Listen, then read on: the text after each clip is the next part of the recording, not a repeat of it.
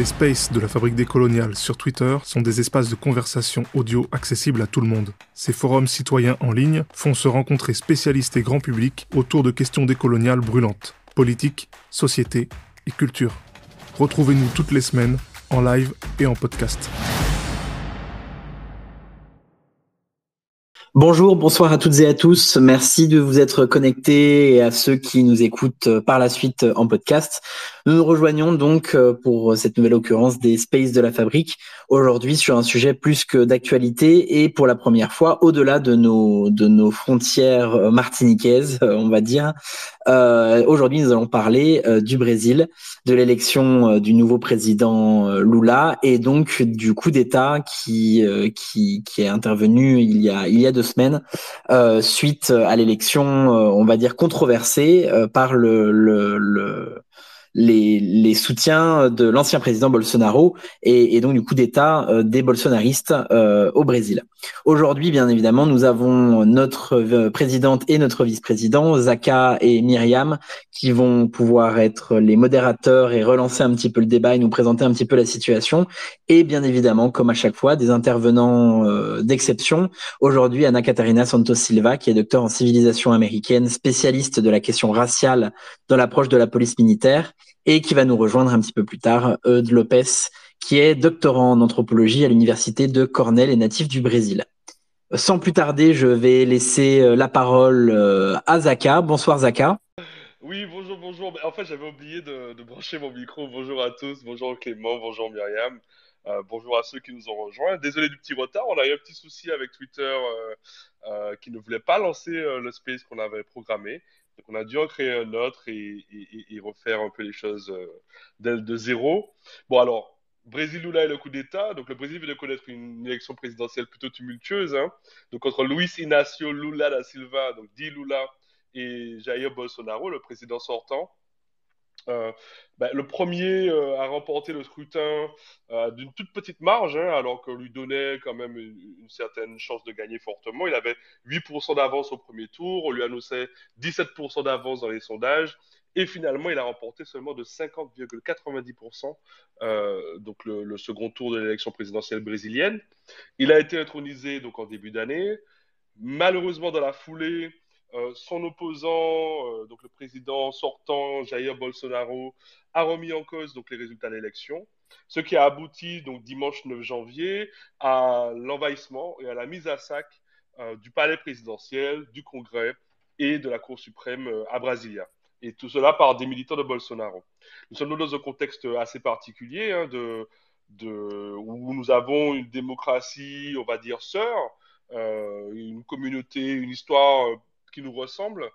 Et donc des enjeux quelque part, puisque ce qu'il advient dans cet État indépendant peut nous parler, doit nous parler et résonne avec nous. Euh, nous allons essayer un peu d'en parler aujourd'hui, de voir un peu ben, qu'est-ce qui s'est passé exactement, euh, d'essayer de comprendre le contexte général au Brésil, hein, certains héritages politiques, sociétaux, et puis euh, peut-être de rentrer après dans des questions un peu plus générales et puis des questions d'avenir, comme d'habitude dans nos spaces. Alors nous accueillons aujourd'hui deux intervenants. Euh, nous avons donc Anna Catarina Santos Silva. Elle est doctorante en civilisation américaine. Elle travaille donc sur la question raciale, la police militaire. Euh, Anna Catarina, est-ce que on peut la faire monter déjà? Lui fait un petit coucou?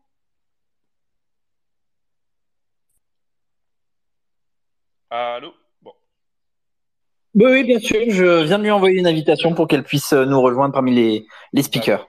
Et puis nous accueillons aussi donc euh, Eudes Lopez, euh, qui est doctorant, docteur pardon, en anthropologie, euh, qui est spécialiste lui de l'intégration latino-américaine, caribéenne et hémisphérique. nous avons un petit souci en ce moment pour, pour, pour que Eudes puisse nous rejoindre dans le space. Donc, comme vous l'a dit aujourd'hui, on a des petites difficultés techniques, mais on espère qu'il on espère qu'il déjà il nous entend et on espère qu'il pourra nous rejoindre parmi nos euh, ben, ben, nos intervenants. Alors déjà, je voulais poser une première question à Anna Katarina. Si elle arrive à nous rejoindre en tant qu'intervenante, euh, ben justement sur, sur, le contexte de la dernière élection, et si elle pouvait nous expliquer un peu euh, qui est Lula et pourquoi nous avons eu droit à ce coup contre lui. Alors, elle, n'est pas encore montée euh, en tant que speaker. Je, lui ai envoyé une, invitation, je le refais, mais, euh, mais elle n'est pas encore euh, parmi les, personnes qui peuvent parler. les choses, les choses sont un peu compliquées aujourd'hui, on dirait. oui, ce sont des choses qui arrivent. Euh, et pendant ce temps, Yodé, c'est encore en train de lutter pour, euh, pour revenir. Euh, je ne sais pas pourquoi, ça n'apparaît nulle part son nom. Donc, il a déjà essayé plusieurs fois. Et donc, on, essaie de régler le problème pour qu'il puisse rentrer à nouveau dans le space. Désolé. Zaka, en, attendant, ou Myriam, euh, d'ailleurs, euh, que, que, nos speakers invités et experts peuvent euh, nous, rejoindre, est-ce que tu peux peut-être nous donner deux ou trois éclairages sur le, la proximité, que ce soit émotionnelle et, et, même en termes de, de société entre le, la Martinique, la Guadeloupe et, et, le Brésil? La Martinique, la Guadeloupe et la Guyane, puisque nous avons aussi oui, bien sûr, tout à fait. une région qui est, qui est voisine du Brésil. Hein. Dernièrement, je partageais ce même qui montre euh, les pays européens, une carte des pays européens, mais, décrivant euh, les pays avec lesquels ces pays européens partagent les plus grandes frontières. La plupart, l'essentiel des autres pays européens euh, ont des pays européens. par contre, je viens de t'inviter à, la Katrina. Par contre, dans le cas de la France, la plus grande frontière terrestre entre la France et un pays étranger, c'est avec le Brésil. Euh, donc déjà, dans le cas de, la Guyane française, c'est un enjeu direct, c'est un enjeu régional pour nous aussi. Et puis, nous avons des héritages en commun. Euh, le Brésil, comme nous, a, été une colonie euh, qui a connu l'esclavage.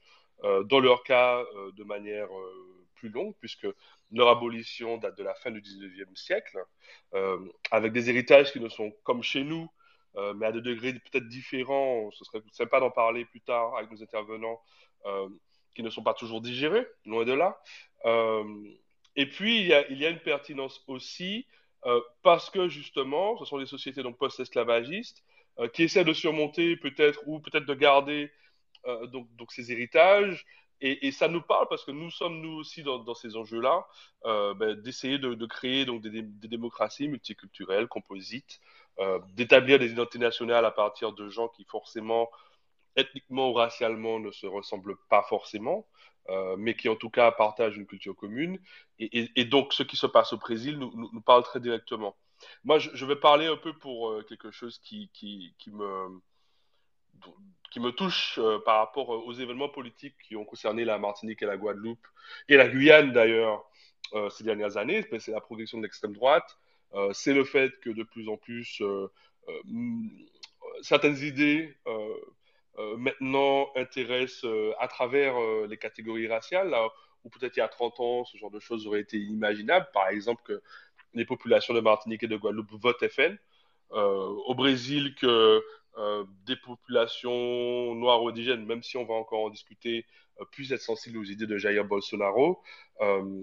et puis, les effets que peuvent avoir ben, les réseaux sociaux sur ces évolutions. Dans le cas du Brésil, il y a un cas assez célèbre dans la campagne présidentielle de Jair Bolsonaro en 2017, euh, de l'utilisation de WhatsApp de manière massive euh, pour justement familiariser, faire circuler des fake news et influencer le vote, alors qu'il était loin d'être le favori, et, une stratégie qui a donc été victorieuse. Et on peut voir ces effets finalement ces dernières années en écho euh, chez nous, où là aussi nous avons un réseau social en fait qui correspond davantage à nos usages, la vidéo, le parler, le son, plutôt que l'écrit. Euh, plutôt que pyramidal, on partage finalement assez facilement à travers ces réseaux familiaux, amicaux, d'alliés. Et donc, il y a une possibilité d'utiliser ça et donc de, forwarder. Euh, notamment, ben, par rapport à cette utilisation massive de fake news au Brésil, euh, c'est pour ça qu'il n'est plus possible maintenant de forwarder des messages qui ont été forwardés, qui ont été forwardés trop de fois. Euh, WhatsApp a un peu mis un frein à ça justement pour éviter ce type de pratique de désinformation et de manipulation de, l'information. Euh, et là encore, c'est quelque chose qui nous concerne. On, a vu très clairement euh, l'effet viral que pouvaient avoir certaines informations euh, durant la crise du Covid, euh, durant les dernières élections euh, présidentielles en Martinique et en Guadeloupe. je voulais juste rajouter aussi à, au topo de Zaka, en termes de relationnel avec le, le, Brésil, nous avons aussi un relationnel institutionnel avec l'université d'Opara à Belém, par exemple, par l'intermédiaire de l'Institut caribéen de biodiversité d'Amazonie dans la Caraïbe euh, et, en Amazonie. Et euh, effectivement, au laboratoire caribéen de sciences sociales, on a pas mal de doctorants euh, brésiliens. Donc, il y a des échanges qui se font par l'intermédiaire donc de l'Université des Antilles. donc, c'est important de, le mentionner. Au niveau de la recherche, nous avons toujours des thématiques communes, donc proches donc des questions de biodiversité en particulier. je crois que mes invités viennent de me dire qu'ils sont en train d'essayer de se connecter sur leur téléphone maintenant. Donc, euh, je pense que ça ne devrait pas tarder. Je voudrais aussi saluer, euh, sauf si je me trompe, mais je crois que j'ai vu euh, un Mendla connecté, qui est aussi un ami, donc journaliste, qui peut-être, s'il a l'opportunité de participer aux échanges, pourra. et saluer aussi la présence de Michael Rock, qui qui est également membre de la fabrique euh, décoloniale. Je te redonne la parole, Zaka. Alors avant Zaka, je, je, rajoute un petit truc, mais c'est une, une, vision beaucoup moins experte que vous deux. Euh, pendant la, la, dernière Coupe du Monde, j'avais l'occasion de, de, me prendre un petit peu la tête en tant que, que supporter d'une équipe de football avec des, des amis plus vieux, euh, d'une cinquantaine, soixantaine d'années, qui étaient euh, absolument, euh, qui soutenaient le Brésil de manière quasi religieuse et qui m'expliquaient qu'en fait, euh, dans les années 60-70, quand ils ont commencé vraiment à s'intéresser au football, les matchs de l'équipe de France en Martinique euh, n'étaient pas retransmis et, et, les seuls, la seule équipe qui était euh, qui, qui, qui, valait la peine d'être regardée et surtout qui les représentait, c'était cette fameuse équipe du Brésil. Donc voilà, c'était un petit euh, un petit une petite aparté pour peut-être aussi rajouter ce, ce côté-là sur le, la représentation de d'afro-descendants sur la scène internationale qui ne se trouvait pas dans dans dans le, la, la métropole en fait et donc qui était allé chercher euh, dans d'autres grands pays euh, de, on va pas dire de la Caraïbe étendue, mais de, du, grand plateau d'Amérique du Sud, Amérique centrale, avec euh, avec la Caraïbe et, et la Martinique. Voilà, Zakaj. Alors, je vois que nos, nos auditeurs, se sont, nos, nos, nos, invités se sont déconnectés. J'imagine qu'ils vont se reconnecter pour pouvoir prendre la parole.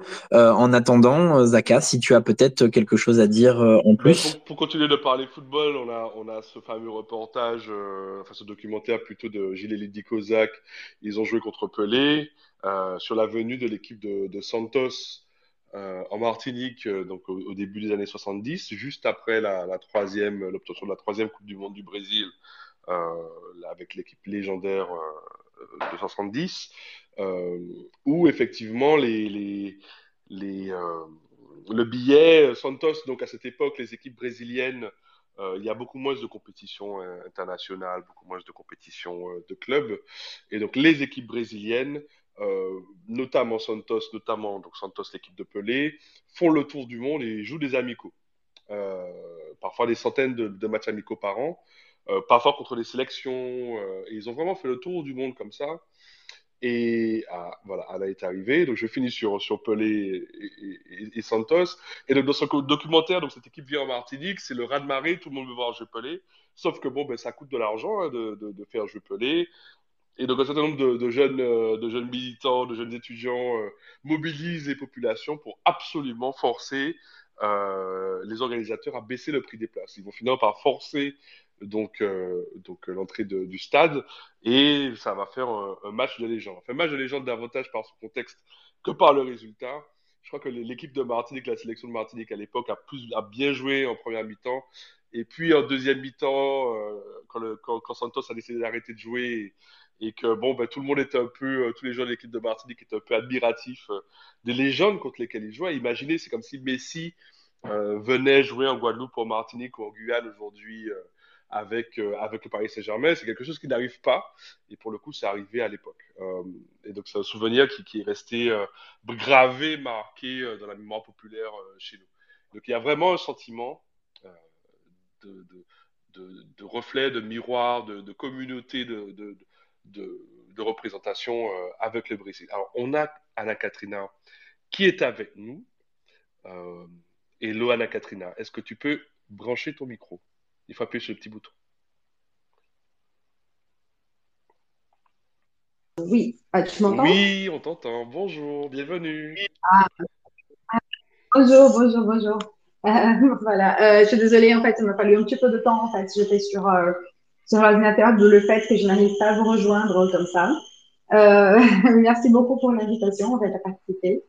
Et donc, je pense que bah, ces derniers événements, en fait, ils étaient extrêmement intéressants. J'ai, je rejoins toute cette question. Je trouve ça très intéressant que vous soyez au courant de cette question de législation de WhatsApp et de toute cette question de, de faits alternatifs, justement, qui, ont fait en sorte que Bolsonaro soit élu et, se, et maintienne son public fidèle, disons comme ça, c'est, euh, ses électeurs fidèles, en fait, malgré absolument tout. Et euh, je pense que c'est, quelque chose vraiment qui a euh, cela lié à toute cette question de faits alternatifs et lié justement à cette influence états-unienne. Justement, enfin, on a, on a fait une copie justement du coup d'État du coup d'État des États-Unis. Je pense que ça aboutit à ce que ça aboutit. Vous m'entendez bien? Écoute, c'est nickel. Euh, un petit peu. Très bien. c'est très bien. alors, je voulais te demander, est-ce que tu peux nous expliquer ben, qui est Lula? Alors, qui est Lula? Donc, Lula, c'est la première personne, c'est le premier candidat et par conséquent président qui est euh, d'origine ouvrière et, euh, et qui a réussi justement à atteindre la présidence. Euh, donc c'est quelque chose, c'est vraiment une, figure qui rompt avec cette tradition, euh, avec le, le, classisme justement des candidats aux élections. Donc c'est quelqu'un qui a essayé d'être président à plusieurs reprises et c'est quelqu'un qui est venu d'une, qui a un historique syndical très important. En fait, je ne sais pas si vous êtes au courant, mais c'est quelque chose dont, euh, dont on parle ouvertement et c'est presque un symbole mythique, justement. C'est quelqu'un qui a perdu un de ses doigts de la main euh, en travaillant, justement. Il était, il travaillait dans la sidérurgie et, euh, et cela, enfin, voilà, a été justement aujourd'hui un symbole, c'est quelque chose qui montre euh, de fierté, puisque c'est quelque chose qu'il a perdu justement en, tant qu'accident du travail. Et euh, donc, ils, ils rompt vraiment avec cette. C'est quelqu'un aussi qui, du coup, est devenu président euh, une fois que, avait, que nous étions déjà un régime démocratique, c'est-à-dire après la dictature, dans euh, les années. Euh, c'était déjà dans les années 2000, du coup. Euh, donc, c'est quelqu'un qui, donc, c'est quelqu'un qui fait partie de, de cette démocratie très récente brésilienne. Est-ce que vous suivez? Oui, bien sûr, bien sûr. Vas-y, vas-y. Pardon, Fais-toi plaisir. Explique-nous tout. non, non, c'est voilà. Et si vous voulez, Lula a fait à l'époque une série de mesures sociales extrêmement importantes qui ont changé euh, le, scénario socio-économique brésilien d'une manière assez profonde. Donc, une d'entre elles, c'était pendant son gouvernement et pendant le gouvernement de Dilma ensuite, justement, qui sont des gouvernements du Parti des travailleurs, le PT, qui serait l'équivalent peut-être en France du Parti socialiste. D'accord? Et euh, d'ailleurs, c'est très intéressant puisque la même dissolution qui a, qui a existé dans le Parti socialiste français, dans le PS français, euh, a, eu, a, eu lieu au Brésil aussi. En fait. Le Parti des travailleurs, en fait, c'est beau, c'est bien dessous et ça, ça a généré d'autres partis, autant de gauche, euh, avec des, des, des, euh, des causes plus, euh, plus euh, liées en fait aux identités qui n'étaient pas très représentées dans les partis traditionnels euh, où, où quelle question de, de, de classe était représentée, et dans d'autres partis de centre droite, disons comme ça, un peu moins grands que, qui font partie, composent de ce qu'on appelle au Brésil le centrão, dans le grand centre, qui est un pouvoir extrêmement important, en fait, composé de plusieurs partis de droite, traditionnels ou moins traditionnels, et il est pratiquement impossible au Brésil d'ailleurs de euh, comment de se faire élire sans passer par là, sans passer par des accords avec ces partis-là. Euh, donc Lula, justement, il est cette figure qui vient rompre avec cette, ce classisme dans l'histoire présidentielle. Voilà. Donc, euh, et c'est dans son gouvernement qu'il y a eu l'avènement des politiques de quotas raciaux et sociaux. Donc ça, c'est quelque chose qui change complètement la configuration académique et sociale justement du Brésil. Donc c'est à partir de là qu'on a vu vraiment en fait un, changement profond justement de l'académie, par exemple brésilienne, qui devient beaucoup plus afro-brésilienne. Vous voyez, où en fait il faut comprendre que euh, au Brésil on a du recensement racial, par exemple, et euh, qui est bien sûr donné par euh, autodéclaration à partir du recensement classique. Et il faut comprendre que techniquement, la plupart, en fait, donc la plus de la moitié du pays se déclare, se déclare ce qu'on appelle Pardo. Et à l'intérieur de Pardo, nous avons les personnes qui se déclarent noires. Et Pardo, serait l'équivalent d'une personne, en fait, afrodescendante à prédominance métisse. Voilà. Et donc, en fait, cette population, elle était, elle était très sous-représentée dans le monde académique. Et c'est à partir du gouvernement de Lula et de l'avènement de politiques de quotas, qui n'est pas quelque chose qui a été inventé par Lula, hein, soyons, euh, soyons très justes. En fait, c'est quelque chose qui a été réclamé depuis très, très longtemps par les mouvements afro-brésiliens, d'accord, dont le mouvement Negro Unificado, qui a été justement, euh, euh, justement très, très soutenu et très, et très, et très demandé par la militance et qui a justement réussi à atteindre justement ce scénario-là. Donc, je pense que, voilà. Donc, Lula, si vous voulez, je vous raconte tout ça pourquoi, pour, que vous compreniez que Lula, non seulement il y a ce changement, il y a aussi des changements sociaux importants au niveau de, de son gouvernement, avec euh, euh, non seulement cette inclusion universitaire, mais aussi euh, des programmes, par exemple, l'acquisition de maisons qui, qui ont changé aussi le, le, fait, qui ont créé ce qu'on appelle une nouvelle classe sociale. On avait, ce qu'on a, on avait, on avait, on a commencé à voir ce qu'on appelle la nouvelle classe C. Donc, des personnes, par exemple, qui ont commencé à, à, à pouvoir acheter des maisons, euh, qui ont commencé à pouvoir consommer d'une autre façon, euh, des systèmes de crédit qui ont été lancés pour les personnes, pour les personnes, voilà, de la nouvelle classe C, ce qu'on appelle. Donc, on, on, a eu vraiment un changement, un changement socio-économique au Brésil, voilà, avec son, avec son ascension. Donc, qui était, voilà, oui, oui, oui excuse-moi de t'interrompre. Donc, Lula, Lula était président de, de 2003 à, à, à 2010. Euh, mm -hmm, euh, et en fait, ce que tu nous expliques, c'est qu'il représente une, une, quand même une rupture importante euh, dans l'histoire du Brésil. mm -hmm. Juste pour donner quelques petits marqueurs temporels, un peu dans le temps long et dans le temps plus récent. Euh, le, le, le Brésil est indépendant depuis 1822, c'est ça? Ça fait quand même euh, presque, presque deux Oui, siècles. depuis 1822, l'esclavage aboli en 1888. 1888, tout à fait. Oui. 50 ans après oui. euh, l'abolition de l'esclavage, donc euh, oui. en France et donc aux, aux Antilles. -hmm. Il y a eu une dictature euh, militaire au Brésil de 1964 à 1985. -hmm. et, et, donc, nous sommes dans, officiellement dans une démocratie depuis 1985. Euh, et, mais ce que tu nous expliques, c'est que cette démocratie, peut-être, ne concernait pas également, ou de manière égale plutôt, euh, tous, les, tous les citoyens et tous les habitants du Brésil. Quelque part, il y a un progrès dans la représentation, qui est signifié par cette élection de Lula, c'est-à-dire les plus pauvres, mm -hmm. les populations indigènes, les populations métisses, les populations noires ont en fait mm -hmm. enfin une, pu représenter une force politique concrète. C'est bien ça?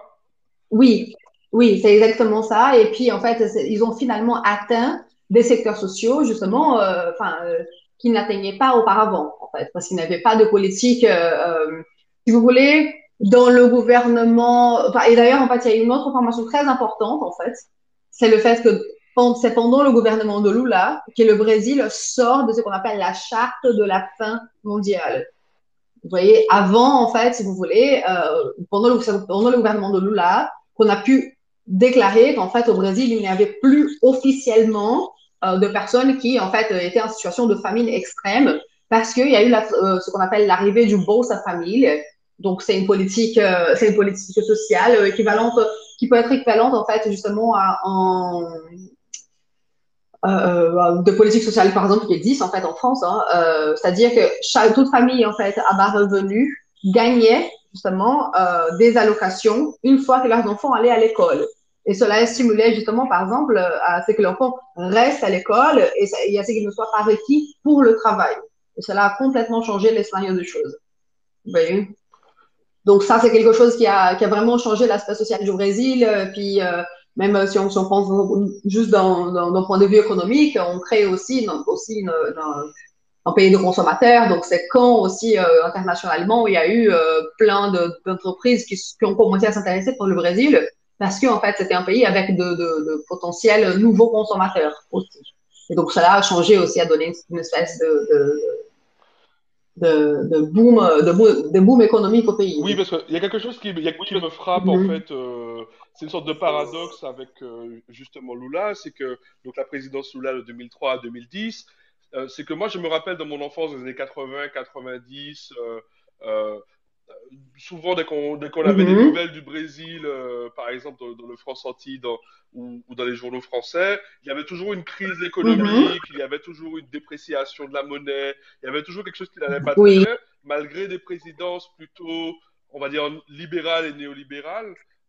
et là, pour le mhm. coup, on a donc cette émergence du Brésil en tant que puissance économique, mais aussi en tant que puissance politique euh, au milieu des années 2000, mhm. sous un candidat très à mhm. gauche, mine de rien, euh, qui représente les classes les plus défavorisées, qui fait progresser mhm. l'État-providence, la sécurité sociale, euh, les systèmes d'aide, etc. c'est quand même quelque chose d'assez intéressant finalement qu'il est totalement possible de, réussir un développement économique avec, avec des politiques de gauche. Euh, oui. Mais dis-moi, mhm, qu'est-ce qui mhm. s'est passé après 2010 Donc, Lula euh, euh, décide de ne pas se représenter après son deuxième terme. C'est pas qu'il décide pas, c'est qu'au Brésil, en fait, il est interdit de, se, présenter consécutivement après deux, après deux mandats. On, peut exercer deux mandats, mais il faut une interruption, en fait. C'est ce qu'on appelle le principe d'alternance de pouvoir au Brésil. Sinon, voilà. D'accord. Je te remercie de ta précision. Donc, Donc voilà, c'est ça. C'est important de... Donc, ce qui lui a succédé, c'était Dilma, justement, quelqu'un qui était dans le Parti des travailleurs aussi, qui avant était justement au gouvernement du Parti des travailleurs. Et euh, justement, c'est elle qui a été candidate auparavant et qui a donné techniquement suite justement à son, à son gouvernement. Euh, cependant, il y a eu justement des scandales de, des, des corruptions qui ont éclaté par-ci par-là. Et c'est quand il y a le, ce qu'on appelle le premier coup d'État de cette nouvelle ère. Euh, je ne sais pas si, si, vous avez entendu parler justement, c'est quand euh, elle a fait ce qu'on appelle une manipulation fiscale pour euh, pouvoir justement réaménager justement les comptes. Et en fait, cela a été perçu comme quelque chose d'illégal et c'est ce qui a donné suite à son processus d'impeachment. Sauf que une fois justement que l'impeachment a eu lieu, justement, ce processus il a été autorisé.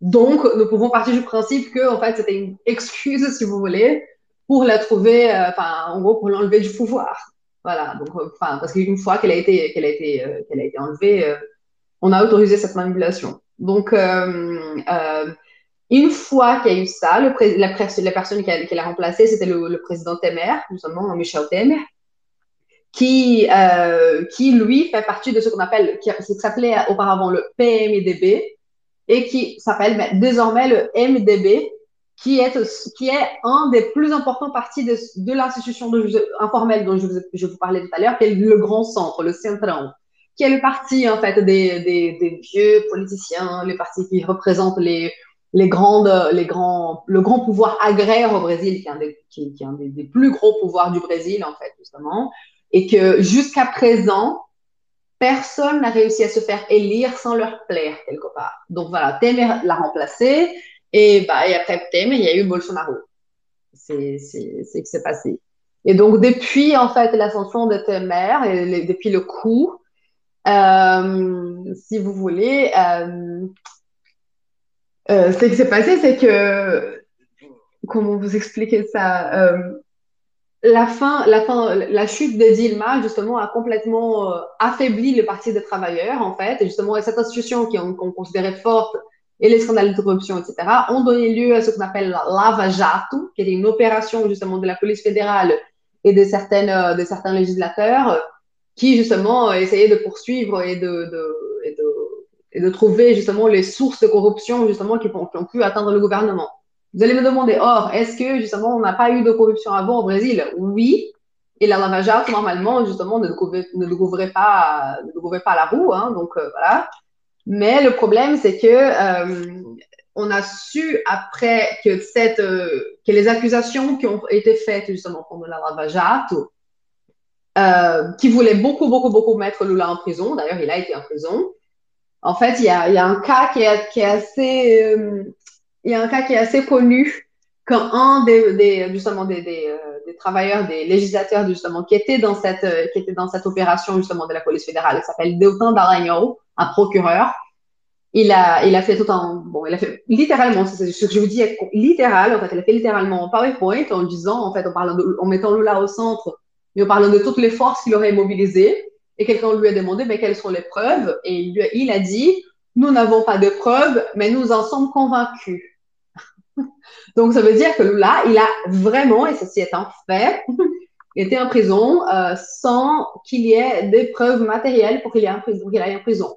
Tout ça est parti, en fait, d'un supposé euh, appartement qui, qui, qui, aurait été à lui. Et en fait, personne n'a jamais réussi à prouver que l'appartement lui appartenait.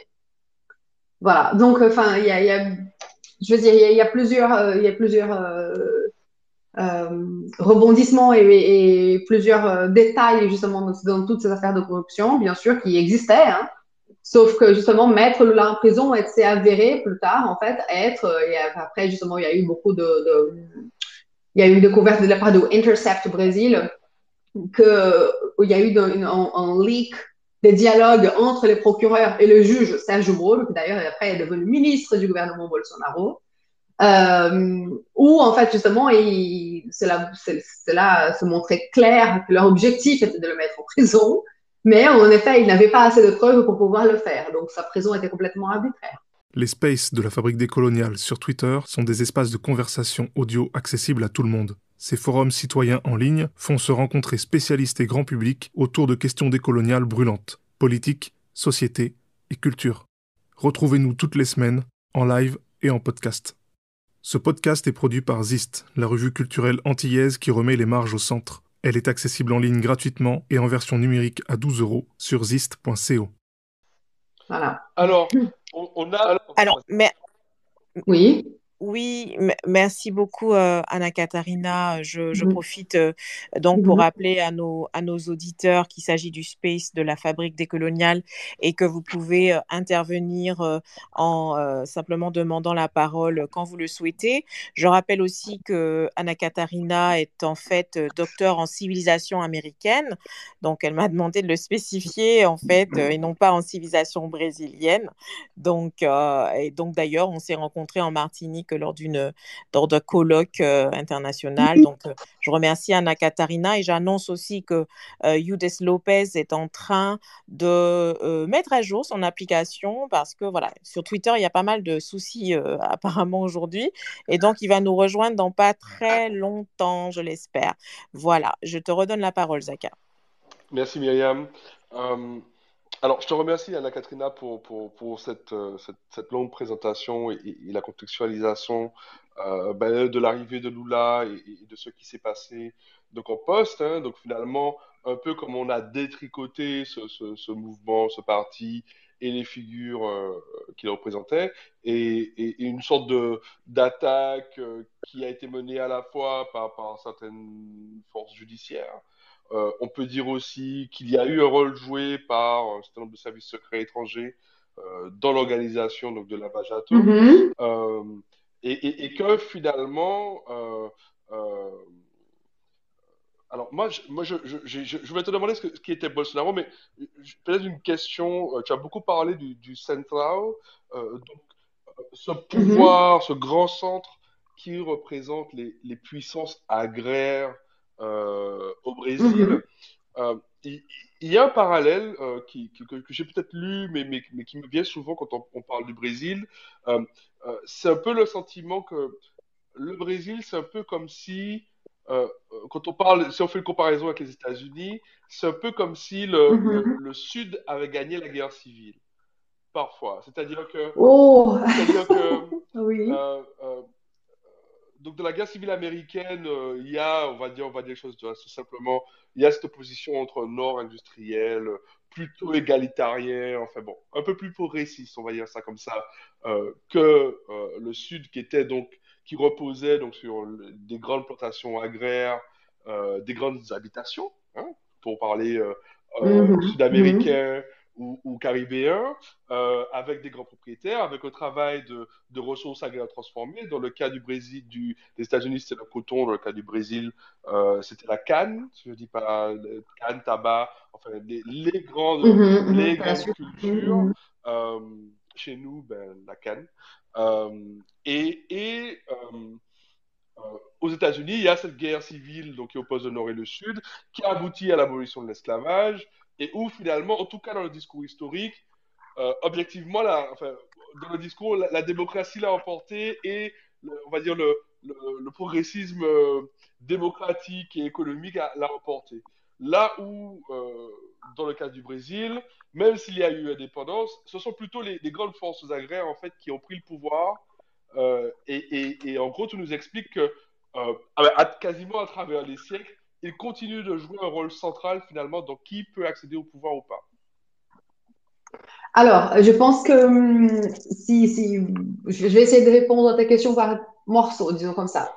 Bon, je trouve que moi, en tant que, que, que civilisationniste des États-Unis, je trouve que c'est, c'est un saut courageux d'essayer de faire une comparaison, telle comparaison. Je, je comprends pourquoi, Mhm.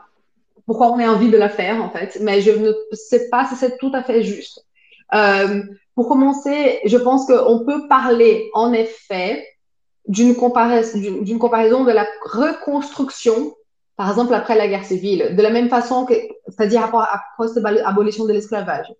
C'est-à-dire que si aux, États-Unis, après l'abolition de l'esclavage, euh, il n'y a pas une politique justement euh, d'aide, de soutien aux personnes, afro-américaines libérées par l'esclavage, euh, au Brésil non plus, après la fin de l'esclavage, il n'y a pas eu une politique de reconstruction décente. D'ailleurs, dans les deux cas, et ça je pense que oui, là on peut comparer, il y a eu au contraire des politiques de restriction. Si au Brésil, on n'a pas eu une, euh, une politique Jim Crow, des, des lois que, que l'on appelle des lois de séparatisme, que l'on appelle Jim Crow, effectives, on a eu d'autres lois justement qui étaient euh, qui, qui, qui aboutissaient à justement à une, précarisation encore plus grande justement de ces personnes auparavant esclav euh, esclavagisées. Donc, si par exemple, si aux États-Unis, en fait, on a eu justement pendant la reconstruction les lois Jim Crow qui se sont développées euh, au sein de chaque État, euh, du sud des anciens États confédérés, au Brésil, justement, après la fin de l'esclavage, on a eu deux lois qui ont été très importantes pour la précarisation encore plus importante des personnes afro-brésiliennes. La première, à mon avis, c'était ce qu'on appelle la loi des terres. D'accord? La loi des terres, en fait, elle était, euh, elle existait euh, bah, déjà, en fait, hein, depuis, je pense, 1850. Sauf qu'en fait, avec la fin de l'esclavage, justement, ces personnes afro-américaines, afro-brésiliennes, à qui, euh, qui, ne, qui savaient travailler la terre, mais à qui aucune terre n'a été donnée, n'ont vraiment pas pu y avoir accès. C'est-à-dire que euh, la loi des terres, elle interdisait ce qu'on appelle le usucapion, euh, c'est-à-dire qu'il y a une terre, en fait, bah, d'ailleurs, on parle d'un pays très vaste, hein, il faut le savoir, très très grand. Euh, avant, une fois qu'on avait la terre, on travaillait la terre et la terre, la terre, elle appartenait au bout d'un moment à quiconque la travaillait. D'accord? Et, Mais avec, au Brésil, en fait, justement, cette loi, elle, elle vient rompre avec cela. C'est-à-dire que la terre, elle, pouvait être, elle ne pouvait être assignée que à ceux à qui le gouvernement euh, souhaitait ou que ceux qui l'achetaient. Donc, ça veut dire une personne, justement, sortant dans le contexte d'esclavage, bien évidemment, n'y avait pas accès. Et cela déjà fait une périphérisation de ces personnes. En parallèle, il y a eu plus tard, en fait, juste une, politique euh, de plutôt dans, au XXe siècle euh, d'invitation. D'ailleurs, en fait, tenez, tenez-vous à vos sièges, hein, parce que c'est assez horrible ce que, je, vais dire maintenant, parce que c'est quand même assez triste. Il y a une politique justement d'invitation de personnes européennes pour venir au Brésil travailler la terre, comme si les personnes euh, descendantes des, des personnes en situation d'esclavage n'existaient pas. Mais l'objectif de cette, et cela est prouvé dans des documents, vous pouvez chercher, et l'objectif de ces politiques n'était pas juste d'avoir de, la main-d'œuvre en plus, c'était d'améliorer la situation euh, socio-raciale du Brésil. C'était de blanchir le Brésil. Voilà. Donc, c'est-à-dire que non seulement les personnes euh, afrodescendantes euh, qui étaient descendants de personnes en situation d'esclavage ont, ont, elles, été privées d'acquérir des terres, comme plus tard, en fait, justement, elles ont même pas été, elles ont été prétérées, d'accord, pour, pour continuer de travailler la terre. Donc, cela, c'était pour la population rurale. Après, avec le changement, justement, euh, avec le, le, début de l'urbanisation, on a ce qu'on appelle la, la, la loi anti-vagabondage. Je, je, peux la traduire grossièrement comme ça, où dans un des paragraphes, on faisait référence clairement à la loi anti-capoeira, hein, c'est-à-dire que la capoeira a été pratiquée dans la rue, de la même façon que le samba a été joué dans la rue, et après, voilà, euh, c'est-à-dire que toute personne n'ayant pas de document sur soi pouvait aller en prison. D'accord? Donc, on a cette question de, de sachant qu'on est dans un pays chaud, que les gens restent très facilement dehors. Donc, voilà, très, on a cette criminalisation de personnes afro-brésiliennes seulement pour exister depuis très, très tôt dans notre histoire. Donc déjà, je fais ça en fait pour dire que oui, peut-être là, on, peut peut-être avoir euh, une proximité avec cette question de, la reconstruction états-unienne, euh, justement après la guerre civile et après euh, l'abolition de l'esclavage aux États-Unis. Mais je ne sais pas si je peux dire qu'on on serait comme les États-Unis si le Sud avait gagné la guerre, puisqu'en connaissant mieux les États-Unis au niveau, au niveau civilisation, au niveau, enfin, dans mes études de civilisation, euh, je sais que le fait que le Nord ait gagné ne veut pas dire que dans le Nord, il n'y avait pas d'autres types de discrimination plus sophistiqués pour exclure les personnes afrodescendantes. Je sais pas si tu. Non, d'accord. Donc, je sais pas. Si... Non, non. Ouais, donc je sais pas. C'est si... toujours ouais. intéressant avec les parallèles euh, peut-être trop ambitieux. peut-être. Enfin, après, voilà, pas, bien sûr, mais je ne sais pas, je sais pas en train de, de, de, de, censurer, bien évidemment, mais, mais à, à, mon humble avis, je ne pense, je ne pense pas que ce serait euh, judicieux de, de faire cette, euh, cette comparaison-là. Pas, pas là-dedans. D'accord, d'accord. Voilà. Alors, mais tu en as quand même profité mmh. pour nous faire un petit point justement sur les discriminations, sur les discriminations historiques des populations afro-brésiliennes mmh. euh, dans, dans, dans l'histoire et dans le temps. Tu nous as même parlé finalement de mmh. donc le c'est le blanquimiento, c'est ça? Le blanchiment? Uh, branqueamento, ou, blanqueamento, en espagnol ou en portugais, ça serait branqueamento. Et, et d'ailleurs, qui, mm -hmm. un phénomène euh, qui, a, qui, a, touché quasiment toute l'Amérique latine et l'Amérique centrale. Et, oui. Et peut-être même, la Caraïbe, euh, si on parle de mm -hmm. Cuba, Saint-Domingue, etc. Euh... Ouais, sauf que là, on a, on a été champion de la Coupe du Monde et on l'a fait vraiment dans la loi, parce qu'on est trop fort. Alors, attention, je crois qu'il y a un pays d'Amérique centrale où où à un moment donné, après l'abolition, ils ont interdit les Noirs euh, de leur territoire. Et c'était pas mal aussi. Euh, ah bon Ah bah, il y a un accent meilleur que nous quand même. Je, je, je vais pas dire de bêtises, donc je ne veux pas dire quel pays. Euh, mm -hmm. donc nous avons donc ces, ces, discriminations historiques inscrites dans le temps qui, qui sont inscrites dans la loi, qui sont inscrites dans la loi. Mm -hmm. et Maintenant, est-ce que tu peux nous donner, euh, on va parler du, du, du méchant peut-être, euh, est-ce que, tu, est que oui. tu peux nous parler de, de Jair Bolsonaro et, et, finalement, est-ce qu'il oui. y a un lien en, en, entre ces deux choses?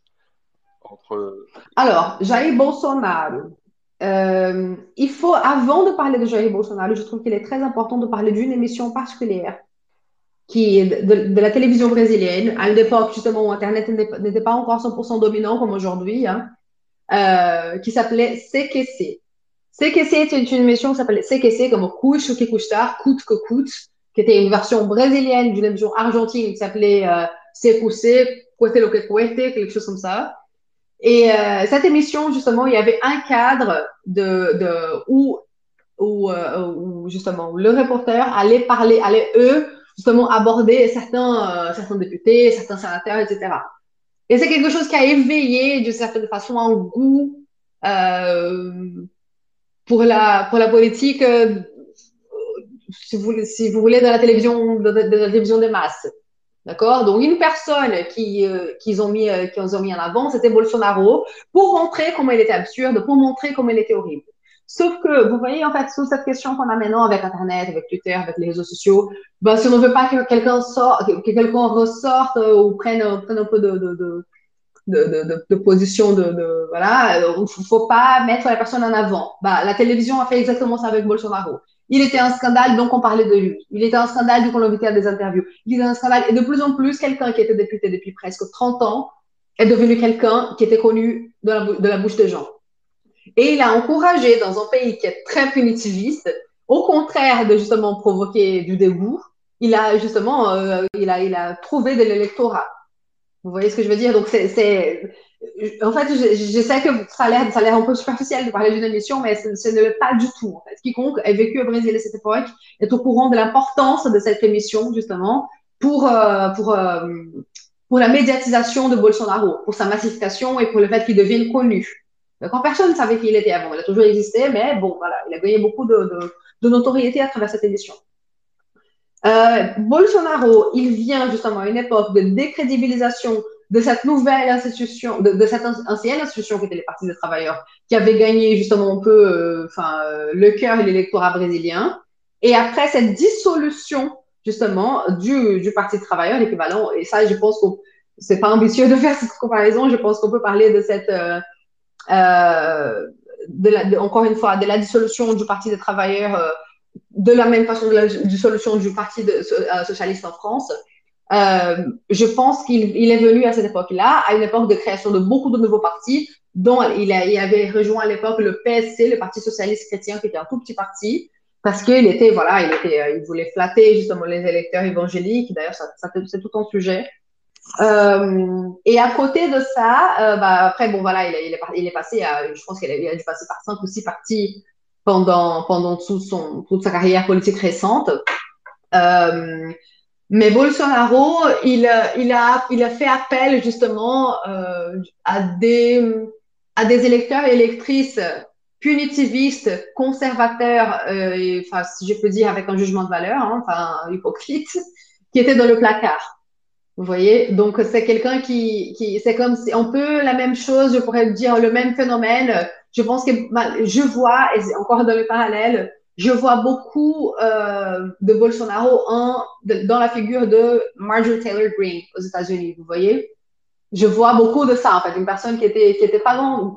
La différence c'est que Marjorie Taylor Greene n'avait pas une grande carrière avant Bolsonaro, avant comme Bolsonaro a eu, mais c'est une personne qui gagne une grande ampleur à travers justement ce discours de vérité alternative, ces discours justement de, de, de personnes conservatrices religieuses euh, qui ont peur, qui ont, qui ont commencé à lui attribuer beaucoup de crédit. Nous ne pouvons pas faire, nous ne pouvons plus faire confiance aux anciennes institutions. On va désormais faire confiance à quelqu'un d'autoritaire, quelqu'un qui va résoudre nos problèmes et surtout, surtout, ne plus laisser revenir la corruption dans le pays que la corruption est le cancer du pays. Les gens qui, soutenaient Lava donc c'est toute cette, cette, investigation qui s'est avérée plus tard complètement biaisée, euh, ils, ont, ils ont migré, la plupart en fait, vers euh, l'électorat. Ben, ils sont devenus l'électorat fort de Bolsonaro. Voilà. Donc je pense que si on résume très très brièvement, on peut dire que Bolsonaro il, a, il, il est jeu comme ça. Et, et, quelles sont ses, ses, opinions politiques? Parce que alors j'ai fait j'ai fait une petite recherche quand même. Il faut préparer les, les émissions mm -hmm. et tout. Euh, alors de ce que j'ai trouvé, alors Bolsonaro, Bolsonaro est opposant euh, au mariage pour tous, à l'avortement, à la discrimination positive, donc très clairement donc à la, mm -hmm. à, au progrès social et politique euh, des oui. populations indigènes, métisses, mm -hmm. brésiliennes à l'avortement mm -hmm. euh, et à la séparation de, de l'Église et de l'État. Bolsonaro, c'est oui. c'est aussi un nostalgique de la dictature militaire. Euh... Ah, complètement. Ça, il a tout ça, ça, ça, a toujours été. Quand, quand Dilma, au moment de voter justement euh, contre Dilma, en fait, oui ou non pour l'impeachment de Dilma à l'époque, chaque sénateur, pardon, chaque député a fait un petit discours justement avant de voter oui ou non. Et lui, il a beaucoup de gens ont dit pour la famille, pour Jésus, pour je sais pas quel lui, il a dit pour le, général, pour le, le commandant Oustre, qui était le commandant qui avait torturé Dilma quand elle a été militante euh, à l'époque de la dictature. Vous voyez? Il est venu avec, lui et ses enfants sont venus en fait voter avec un t-shirt avec la tête de Oustre, la personne qui a torturé la présidente Dilma à l'époque où elle était militante. Voilà. Donc c'est ce niveau. D'accord. Alors, on, va, mm. on, on, est, pour ceux qui viennent de nous rejoindre, donc nous sommes sur le, le, le podcast Le Space de la fabrique décoloniale, euh, Brésil, Lula et le coup d'État. Euh, nous avons enfin réussi à faire euh, Eudes Lopez nous rejoindre. Bonjour Eudes. Salut à tout le monde. Pardon pour euh, ce retard. J'avais du mal avec euh, l'ordinateur. Euh, je ne suis pas rendu compte qu'il qu c'est pas possible de parler euh, à travers l'ordinateur en Twitter. Mais, mais maintenant, ça va. Alors, tu es, tu es docteur en, en anthropologie, tu, tu travailles sur l'intégration euh, latino-américaine, caribéenne. Euh, nous étions en train de parler justement de, ben, de l'ascension de, de, Jair Bolsonaro. Est-ce que euh, tu, voudrais peut-être euh, nous dire quelques mots dessus? Oui, euh, bon, peut-être un petit peu abstraire de... Pour, moi, c'était fascinant, passionnant la parole de, de Anna Katarina et je suis tout à fait d'accord, en fait, avec, par rapport à, ce type de, de résumé euh, du contexte interne au Brésil.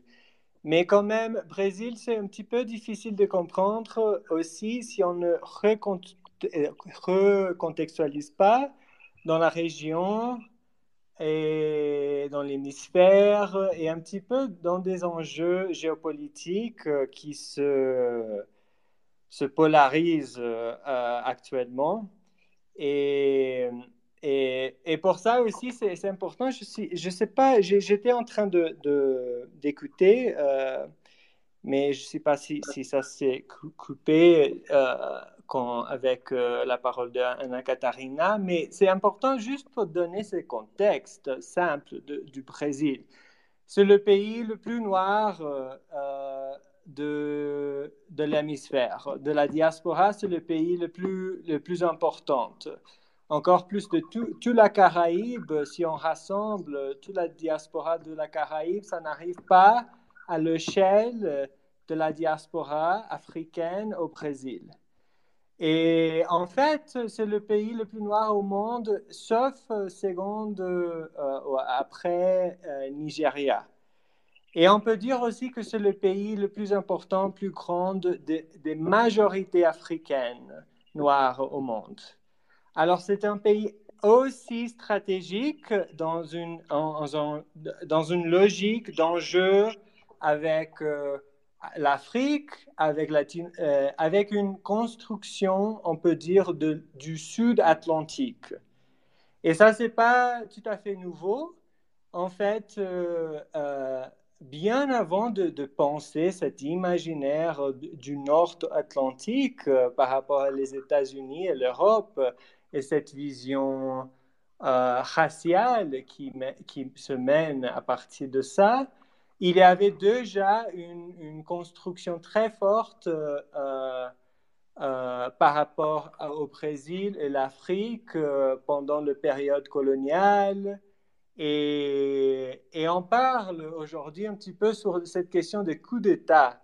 En fait, l'abolition, ça vient juste avant d'un coup d'État qui arrive au Brésil au fin du 19e siècle en fait, avec cette parole et cette, euh, cette vision de république, tout ça, mais c'était justement des forces euh, euh néocoloniales euh, et un petit peu une transition, on peut dire, entre, entre une vision qui commence à se mener à cette époque par rapport à l'Afrique et le Sud-Atlantique et la, le Royaume-Uni commence, la, Bretagne euh, commence à assumer un petit peu, euh, de plus en plus, l'hégémonie dans la région, euh, dans une logique impériale. Et après, avec les États-Unis, ça s'approfonde encore plus avec l'échec de la reconstruction et le, le rôle de Woodrow Wilson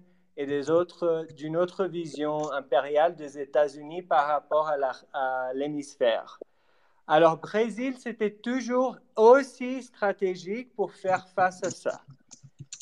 Dans l'Afrique, dans l'Amérique latine, dans la Caraïbe, avec la diaspora, et, la politique interne brésilienne qui est aussi compliquée et complexe, euh, euh, se mène toujours euh, par rapport à un certain type de leader qui pourrait incarner ça.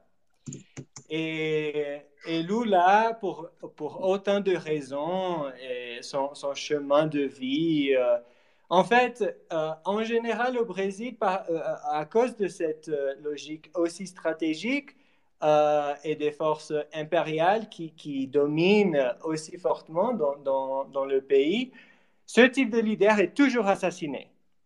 Toujours. C'est mhm. aussi brutal au Brésil, c'est un, pays aussi violent, avec des élites épouvantables euh, hégémonique dans cette logique extractiviste qui, qui, qui, protège les intérêts des Européens et après les États-Unis. Et c'est très rare euh, rencontrer, euh, rencontrer, et trouver un type de leader qui, qui, qui arrive à surmonter tout ça. Et c'est très mhm. important de, de comprendre Lula pas seulement comme une force interne au Brésil, si, je, peux, je, peux me permettre justement de rappeler que la société brésilienne est une société extrêmement violente, extrêmement raciste, extrêmement punitiviste. Donc euh, voilà, Bolsonaro est, peut-être un cancer, il y aura plusieurs autres cancers. Voilà, désolé. Non, non, non, c'est ça. Et, et bon, je fais juste un, petit peu de contexte pour pourquoi c'est aussi important aussi de parler sur ça dans un, un espace caribéen parce qu'on est, on est très liés par, rapport à cette histoire. Oui, justement, euh, euh alors je ne sais pas s'il faut qu'on dise Eudes, parce que Zaka, il dit Eudes, alors c'est à la française. Euh, comment tu veux qu'on prononce ton prénom Alors je, dis Yudes ou Eudes. En, tout cas, euh, en lien avec ce que tu viens de dire, est-ce que tu pourrais nous en dire un peu plus sur euh, le rôle du, Brésil en tant que, euh, pour, euh, catalyser cette, cette coopération avec, avec la Caraïbe, avec l'Amérique latine Comment est-ce que tu vois les choses en termes d'intégration régionale? Ok, justement, l'intégration régionale, c'est un, thème aussi compliqué parce que pour comprendre l'intégration euh, latino-américaine, caribéenne, avec ses connexions africaines, il fallait euh, contextualiser euh, cette, cette vision, ce regard structurel par rapport à l'échelle de centres qui, de, de, dans, dans métropole, dans l'empire, une logique comme ça, qui euh, nous-mêmes, il nous, fallait euh, euh, faire face. Ça veut dire, dans un, dans un moment que les États-Unis ou l'Union européenne arrivent à un type d'échelle, des forces, de marché, des 300 millions de, de personnes dans le capitalisme aussi concentré, dans, le, dans euh, dans une logique de, technologie stratégique, etc., euh, euh, l'Amérique latine a toujours fallu aller au-delà de ses propres États-nations. Ça veut dire Brésil, il est un grand marché. on avait toujours cette impression au Brésil que c'est juste un procès interne. Si on arrive à une conciliation interne, on va avoir un type de marché qui va pouvoir faire face à ce type de domination des États-Unis, de, l'Europe, etc. Mais à cause de ces retards de, développement et ce type de logique structurelle, on avait toujours une nécessité d'ir au-delà de nous-mêmes. Et ça, c'était toujours un, défi pour nous en, Amérique latine, parce que les pays hispaniques avaient des connexions euh, très claires euh, par rapport à les langues, euh, des connexions des Bolivar, avaient toujours des connexions pour faire ça, mais ils n'avaient jamais un pays aussi fort pour faire cette, cette pour être le protagoniste. Le Brésil, c'est un pays très grand, mais justement, on avait des problèmes internes de la politique, on, était toujours dominé par des forces euh, euh, de l'extérieur et, on n'arrivait pas. Alors, ce type de, coordination, il avait deux moments très, on peut dire, de, de brèche dans l'histoire qu'on arrive à, trouver des, des conditions politiques régionales pour euh, faire ce type d'enjeu.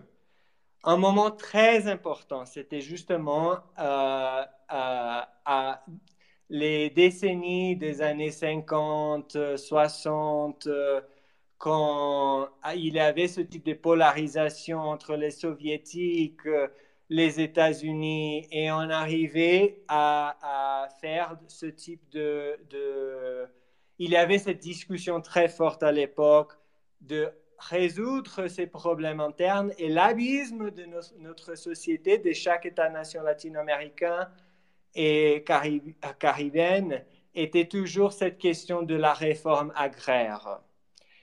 Parce que euh, il y avait toujours ces, forces euh, extractivistes des grandes plantations qui avaient concentré le, moyen de, production. Il y avait une domination de notre États et à cette époque, il y avait une mobilisation hors, de, hors norme. Et, c'était justement à ce moment que, que ça arrive le, coup d'État. C'était cette question de réforme agraire c'est comme si c'était l'abysme que, que, nous-mêmes, il fallait traverser. Et, après ça, on peut commencer à discuter l'intégration avec plus de forces démocratiques, avec plus d'autonomie, avec une, société civile plus décentralisée, avec les moyens de communication décentralisés, etc. Et alors, ce moment qui arrive, euh, une tentative de coup d'État par rapport à des forces euh, bolsonaristes, Noé, euh, ça, c'est pas seulement une, Il y a cette comparaison très forte avec ce qui s'est passé aux États-Unis. Et, et, quand même, il y a de, de, raisons pour penser une connexion très forte entre les États-Unis et, et le Brésil si on, commence à penser le nouveau monde, si on commence à penser l'hémisphère, il y aura de plus en plus une convergence parce que la Chine commence à rendre aussi les États-Unis de plus en plus une périphérie pour les mêmes raisons qu'on était une périphérie par rapport aux États-Unis pendant tout le, XXe siècle. Alors, on est en train de, vivre une convergence avec les États-Unis dans le prochain 20-30 ans. Mais pour l'instant, avant, avant de penser ça, on n'a pas encore fait l'intégration régionale. Et on avait encore ce abysme de ne pas avoir fait la réforme agraire et pas avoir encadré ce type d'élite euh, épouvantable dans l'Amérique latine et surtout au Pérou et Colombie et au Brésil. Mais on commence à voir euh, tout euh, du coup, dans ce moment que les États-Unis est en crise, que l'Europe est en crise, qu'on commence à voir la menace de l'invasion en Ukraine, l'invasion en Taïwan. Dans ce type de, de, de, scénario géopolitique au, monde, on commence à voir des forces de la société civile à, à prendre ce type de, mise en charge par rapport à, ce type d'abysme qu'il fallait traverser justement au Brésil pour organiser euh, notre région. Parce que ce n'est pas possible de faire l'intégration sans l'intégrité. L'intégrité, ça veut dire que tous les parties de l'enjeu doivent être euh, mis en accord avec, euh, dans, un sens de, de synchronie. Et, ça, ça dépend beaucoup. Et dans l'Amérique latine et la Caraïbe, c'était toujours comme ça. C'est tout ou rien. Et, ça dépend euh, beaucoup dans la corrélation des forces euh, au monde. Ce podcast est produit par Zist, la revue culturelle antillaise qui remet les marges au centre. Elle est accessible en ligne gratuitement et en version numérique à 12 euros sur zist.co. Ce mois-ci, nous publions le numéro 25, intitulé Vie et mort, une exploration littéraire autour du conte et de la relation entre la vie et la mort dans la culture martiniquaise. Alors, euh, c'est passionnant, euh, euh, cette, euh, cette question de l'intégration. avant de, revenir sur cette question, je voulais juste rappeler à nos auditeurs donc qu'il s'agit du space de la fabrique décoloniale et que vous pouvez demander la parole à tout moment. Il suffit donc de, lever la main et nous allons vous inviter parmi les, speakers. alors, pour poursuivre un peu sur cette question de l'intégration, euh, qui, est vraiment importante euh, parce que finalement, euh, Yudis, c'est vrai que à part le gouvernement de Bolsonaro, bah, le Brésil a quand même toujours cherché à favoriser l'intégration sud-américaine ces dernières décennies. et, j'aimerais bien que tu nous en dises un peu plus sur, sur le, bilan, l'héritage de l'UNASUR. Euh, l'UNASUR, qui est donc euh, l'Union des Nations euh, sud-américaines. qu'est-ce que qu'est-ce que tu peux nous en dire aujourd'hui? Est-ce que il y aura, est-ce que est-ce qu'il y a une véritable relance? Est-ce que on peut envisager des, des, de, nouvelles, une, nouvelle UNASUR peut-être? Et puis en termes de durabilité, j'espère que, que ma question est claire. Et puis je voulais aussi dire à, à s'il nous écoute, que s'il a une question même en anglais pas de problème. Euh, on peut aussi euh, traduire euh, cette question. Voilà, je te redonne la parole, Judith. Bon, pour ça, il fallait un petit peu contextualiser la dernière fois qu'on a, on a fait ce type de, de, de on a joué cet enjeu, non Dans l'Amérique latine, c'était justement avec l'élection de, de, Lula, Kirchner, en Argentina, Correa en Ecuador, Chávez en, Venezuela. il y avait de plus en plus une, convergence non, entre des leaders dans l'Amérique latine, une vague non, qui, qui, a permis un certain... Oh, Evo Morales, claro, en Bolivia. Euh, il y avait justement ce type de, de, brèche non, pour euh, essayer de, de, créer ce type d'institution parce que dans l'Amérique latine, euh, bon, pour parler d'intégration, la première chose, la chose la, la, la plus importante, c'est justement de faire, de commencer avec une union douanière, qui est une façon de, créer un marché unique. C'était c'était euh, comment ça, ça, s'est déroulé euh, dans, avec l'Union européenne. Euh, mais nous-mêmes, comme, comme on, avait toujours cette fragmentation dans notre région et il n'y avait pas cette, cette, condition de synchronie, on a dans l'Amérique latine quatre unions douanières différentes. CARICOM, le marché commun euh, de centrale, la communauté andine et Mercosur. Ça veut dire qu'on est fragmenté, même dans, dans, une logique de faire des choses par rapport à l'intégration des unions, des unions des États membres. Alors, euh, euh, dans un moment que, qu'il avait cette compréhension très forte que, que l'échelle de chacun de ces unions douanières euh, dans l'Amérique latine et la Caraïbe n'arrive pas à l'échelle nécessaire euh, pour faire face à euh, la, compétition entre les États-Unis, Europe et de plus en plus avec la Chine, il y avait cette nécessité de créer une institution qui arrive à rassembler toute la région. Et ça, c'était UNASUR. Euh, et ça s'était mis en Équateur, à Quito, par rapport à des questions stratégiques. Euh, euh Équateur était toujours un, pays aussi neutre, euh, avec une neutralité, une, histoire de neutralité, une histoire très forte de rassembler aussi les les nations différentes indigènes dans l'Amazonie, dans les Andes, dans, l'Amérique centrale. Et, dans cette institutionnalité, il y avait justement cet enjeu de priorisation de faire l'harmonisation des unions douanières, les questions stratégiques de, de comment aligner notre notre système de production des pensées de, de, de, technologie stratégique, des questions de défense. mais c'était justement dans un moment que c'était 2006, 2007, ça arrive un, un, type de, de, de brèche, de, de, de, regarder les États-Unis en Europe comme, comme euh, euh, dans un moment de crise, parce que ça arrive la crise financière globale dans ce moment, et on commence à, accélérer ces procès.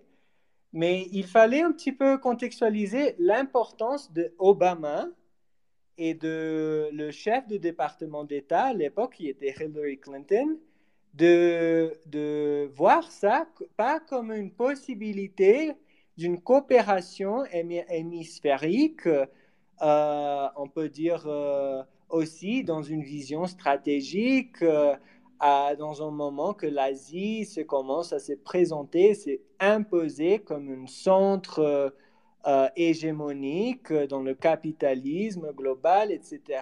Ce n'était pas le, gars, le regard de, Obama. Obama l'a euh, vu la région comme une menace et l'intégration euh, latino-américaine caribéenne comme un problème de compétition justement entre nos voisins qu'il fallait dominer dans une logique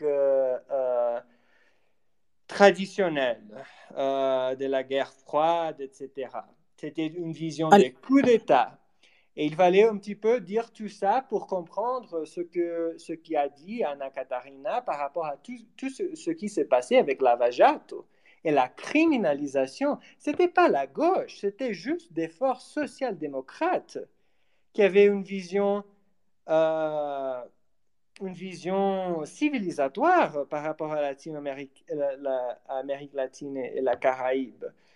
Et on est entré justement dans une, dans une euh, logique de décadence institutionnelle avec aussi tant de violences institutionnelles qui arrivent justement, mènent euh, Bolsonaro, Bolsonaro et, des autres forces euh, rétrograde euh, dans la région. Et on commence juste maintenant à rattraper ce qui était déjà très, très... Euh, il y avait déjà ce, type de, de compréhension entre les leaders de la région qu'il fallait faire ça.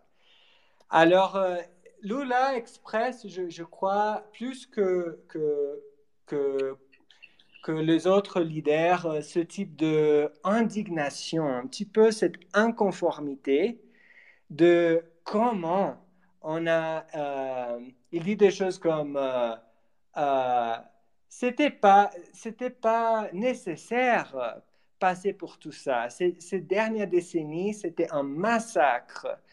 Et, et, c'est aussi grave aussi pour la question de l'écosystème. L'Amazonie est, dans une situation très euh, fragile et, on, peut, on dit en anglais tipping point. Euh, et c'est pas clair. Il, fallait justement l'intégration aussi pour une question de préservation de le, pour éviter un dérèglement climatique brutal. Alors, euh, euh, Alors euh, je, je, je, vais saisir cette perche que tu nous tends, Youdes, pour.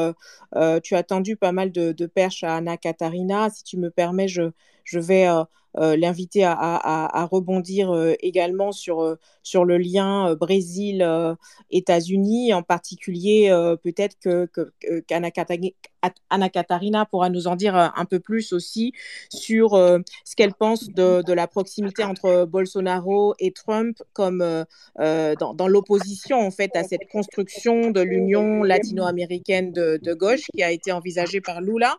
Euh, euh, est-ce que euh, Anna Katarina, tu pourrais peut-être rebondir là-dessus et, et, ensuite n'oubliez pas aussi hein, tous ceux qui nous écoutent, n'hésitez pas à poser vos questions à nos invités, que ce soit Yudes ou Anna Katarina. Le space est, est ouvert à tous. n'hésitez pas à demander la parole. À toi, Anna Katarina. Merci, Miam. Euh, donc, euh, je pense que, bon, déjà, c'est, c'est, merci, Yodesh, pour, euh, pour tout ce que tu as dit. Je pense que, enfin, je fais vraiment un panorama très clair de cette situation justement le Brésil à l'international. Euh, je pense qu'il fa... enfin, je pensais justement pendant que tu parlais à quelque chose justement que je considère assez important à expliquer. Euh, à toute cette euh, déjà en fait au ministre des Affaires étrangères qui était Ernest Paraújo justement pendant le gouvernement Bolsonaro et à tout le changement de posture de du Itamaraty à l'international. Hein qui était, euh, bah, par exemple, le Brésil a toujours travaillé avec ce qu'on appelle la parité diplomatique, qui a été enlevée, justement, qui est tombée pendant le gouvernement Bolsonaro. Donc, euh, c'est-à-dire, par exemple, toute la question des visas, euh, il y a Bolsonaro, par exemple, qui a, enfin, le, le qui a levé le besoin de visa pour les personnes américaines rentrant au Brésil pour le tourisme, de la même façon que nous, nous en avons besoin pour aller là-bas en tourisme, que ce soit pour un jour. Et ben, les États-Unis, n'ont pas enlevé cette, ce besoin. Nous ne sommes plus en situation de parité diplomatique. Donc, il y a eu vraiment une volonté d'approximation des États-Unis, qui était à l'époque justement euh, le président Trump pendant Bolsonaro. Et Bolsonaro s'est approché de Trump à plusieurs reprises. Euh, il a fait le salut justement au drapeau américain, euh, voilà, dans, dans, certaines situations justement, euh, pendant qu'il était au Brésil. Donc, il y a vraiment cette, euh, cette envie d'approximation au niveau des États-Unis comme politique, comme, euh, comme politique étrangère autoritaire et, euh, et très centrée sur la nation. Sauf que justement, l'appareil n'a pas été rendu par les États-Unis. Et, cette, euh, et cela était peut-être plus pour que Bolsonaro montre à la population brésilienne de quel côté diplomatique il était. Et pour faire opposition justement à tout essai justement de union de gauche en Amérique du Sud. Donc, toute cette proximité que, que Lula a pu avoir justement du Venezuela, toute cette proximité que Lula a pu avoir justement des gouvernements de centre-gauche euh, en Amérique latine. Voilà. Donc, euh, je pense que c'est un, un point important à, à, relever aussi. Et euh, ben, surtout, en fait, on, mais, mais il y a un côté presque peut-être qu'on peut qu'on peut mettre enfin je pense qu'on peut faire le jugement de valeur qui a été presque ridicule puisque c'est là voilà l'appareil nous a pas été donné et enfin nous n'avons pas forcément eu des avantages justement avec de la part des États-Unis. Il n'y a pas eu de vrais accords diplomatiques qui ont été établis. Il y a juste en fait un hochement, un signalement diplomatique de la part du Brésil aux États-Unis avec euh, avec tout un peut-être justement un hochement de tête aussi à la communauté euh, justement euh, évangélique brésilienne en, en montrant les États-Unis comme ce pays qu'il fallait suivre. En opposition aussi justement à la tradition de gauche qui s'est toujours montrée euh, coopérative avec les États-Unis au niveau commercial, mais très, très euh, souciante au niveau, euh, au niveau diplomatique, au niveau de politique et de suprématie interne, puisque justement, enfin, des personnes comme Lula, des personnes comme Dilma elle-même, qui était militante à l'époque, euh, nous savons très bien que nous avons ces historiques de l'opération Condor, euh, qui euh, justement a, été active pendant très très longtemps et qui, qui est aujourd'hui avouée est reconnu par le gouvernement états-unien. Donc voilà, je pense que c'était quelque chose en fait d'important à dire, mais je ne sais pas ce que tu penses, euh, euh... Ouais. Ah, c'est ah, comme ça qu'on prononce. Tu peux redire, Anna Katarina? Je pense que c'est Eugis, non? Eugis, ok. c'est ça? Oui, oui, oui, c'est ça en portugais. ouais. Euh, il y, a, il y a en fait un, une division, c'est important un petit peu contextualiser la politique américaine des États-Unis dans une logique aussi, euh, cette polarisation entre le Parti démocrate et républicain. Mm-hmm. Euh, il y a euh, de plus en plus une, une, une, direction, une, nostalgie entre le Parti républicain avec un lien avec, euh, avec euh, cette logique de, de, de, ce type d'imaginaire euh, nord-atlantique.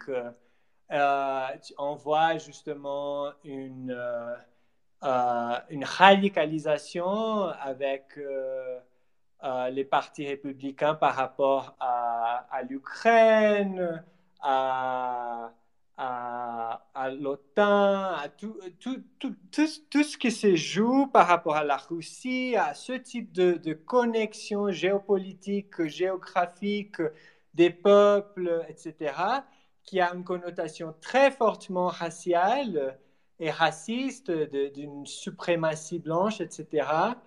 Et cette connexion de plus en plus forte qui se passe se joue aussi démographiquement euh, dans les États-Unis, avec et qui se manifeste, euh, par exemple, avec ces députés comme Alexandria Ocasio-Cortez, des autres députés qui représentent avec le mouvement noir, qui est de, plus en plus important et, avec une influence euh, très stratégique dans l'hégémonie du Parti démocrate interne et avec une orientation de plus en plus forte avec l'Amérique latine. Mais il fallait un petit peu contextualiser tout ça, cette logique de voir l'Amérique latine pas comme une région qui doit être dominée par rapport à, à des questions extractivistes et de plus en plus comme un marché une, partenaire comme partie d'une logique d'intégration et de collectivité. Quand, quand, quand, il, quand il avait, bon, le, le, Parti démocrate était quand même un petit peu divisé par rapport à une vision qu'il qui, est possible encore à faire l'indignement de la Chine, de ces menaces asiatiques, et comme ça, il ne fallait pas faire l'intégration dans ce sens-là. Mais de plus en plus, la réalité s'impose. Et ça devient de plus en plus clair que la Chine euh, euh, euh, se, manifeste comme le super pouvoir de, de, et qu'il fallait faire de changements ce type de bouleversement par rapport à la vision stratégique des États-Unis et ses partenaires. Mais ça manifeste euh, d'une façon politique interne aux États-Unis.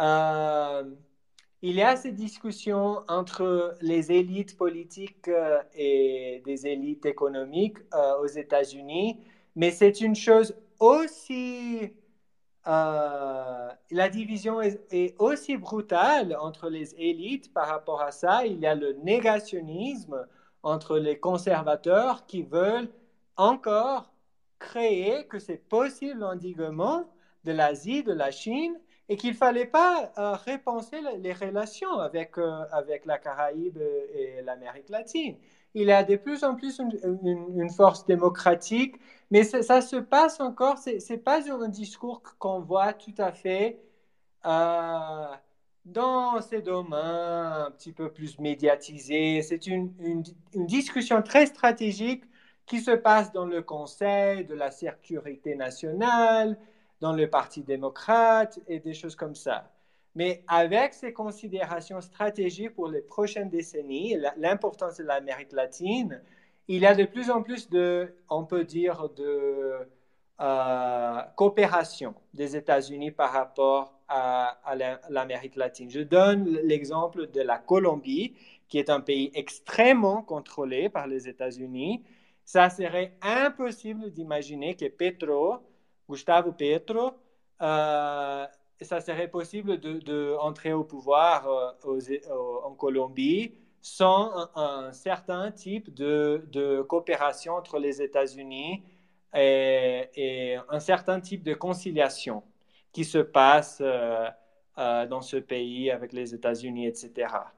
Et, encore, Lula, il était encore criminalisé par le système au Brésil avant l'élection de Biden.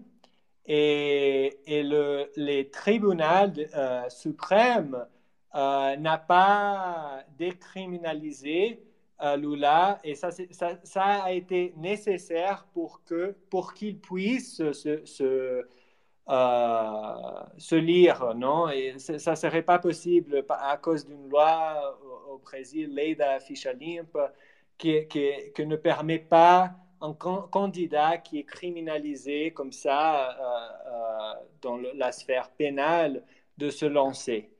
Alors, c'est vraiment, vraiment passionnant Euh, j'en je, profite pour simplement donner la parole à Anna Katarina qui va quitter le space, qui va donc, j'aimerais simplement lui donner quelques mots, l'occasion de dire quelques mots de conclusion parce qu'elle s'en va et peut-être une conclusion générale sur la jeunesse, les espoirs hein, de la jeunesse brésilienne aujourd'hui. Est-ce que tu voudrais faire une conclusion avant de, quitter le space, puisque tu m'as annoncé que tu euh, allais euh, le quitter euh, dans la mesure où il est plus tard chez toi aussi. Voilà. Merci beaucoup, Myriam. bon, déjà, c'était un grand honneur de, participer à ce space. Merci beaucoup. Je, remercie beaucoup à la Fabrique de Colonial, en fait, justement, qui est une institution que j'ai pu connaître pendant la conférence en Martinique, que j'admire beaucoup et j'espère garder contact avec vous. Euh, je voudrais aussi dire que euh, merci beaucoup Eodish et je voudrais juste rajouter une petite chose peut-être à ma de réflexion pour après. C'est le fait que hum, il, y a, il y a eu une formation justement, il y a eu du contact de la part de Sergio Moro au moins, au moins et de Delton Dallagnol avec la, la, cette espèce de formation euh, euh, juridique justement à l'américaine avec le droit, avec cette espèce d'échange de dénonciation contre tant de peine, etc., qui a conditionné justement le, le, le ce, ce, comportement de la lutte contre la corruption au Brésil. Et je pense que cela est un reflet aussi de cette, de cette approximation diplomatique que veut avoir euh, euh, le Brésil avec les États-Unis, justement. Et, et euh, je pense que c'est très symbolique aussi, justement. Et le fait, bien sûr, bien évidemment, du coup d'État en soi, qui a été quelque part une copie, justement, du coup d'État aux États-Unis, sauf que cela a été annoncé. voilà, bref. En tout cas, euh, je pense que euh, ce qui est, nous, nous, avons, je pense que devant nous, si pour conclure, en temps, euh, en temps un peu, euh, des temps un peu flous, parce que d'un côté, il y a beaucoup d'espoir, je pense. C'est une élection qui a été extrêmement tendue, euh, mais je pense que nous ne pouvons pas savoir, nous, je pense que nous ne pouvons pas prévoir, en tout cas, de changements brusques, sociaux, immédiats puisqu'il va falloir justement beaucoup d'accords euh, avec euh, bah, au sein du Congrès, vu qu'il y a beaucoup de justement de, de, de descendants, disons, de, de, cette, de cette tradition bolsonariste qui sont euh, qui sont présents justement dans le Congrès. Donc rien que être en accord avec eux pour faire passer ou faire avancer des lois et de nouveaux projets sera difficile. Donc je pense qu'il va falloir qu'on qu'on s'attende à certaines frustrations d'abord légal, mais je pense que quand même le fait que l'on ait réussi à donner un peu de force justement à une, à, à une opposition à Bolsonaro et le fait que, que, que, désormais il pourra être poursuivi justement par ses, euh, bah, par ses, par ses crimes, justement maintenant qu'il n'est plus président, qu'il n'a plus l'immunité parlementaire. Euh, ce sera quelque chose qui va révéler justement peut-être, euh, qui, va, qui, va, qui va briser peut-être cette figure du héros qui avait été établie jusqu'à présent. Mais pour cela, il va falloir aussi euh, toute une démystification, démystification à travers justement les sources de vérité alternatives. Il va falloir un peu d'intelligence de la part justement du gouvernement pour savoir travailler, euh, travailler sur ça. Mais je pense que oui, il y a espoir, mais parce que la résistance est toujours, elle est toujours là. Et puis, euh, si on pense justement par exemple à Marielle Franco, si on pense au fait que nous sommes euh, les, que, les, gens qui s'opposent justement au terrorisme bolsonarien, nous sommes peut-être des graines, des graines d'ailes. Et, et, euh, et, je pense que, enfin, nous avons toujours su lutter et c'est pas maintenant que nous nous laisserons abattre.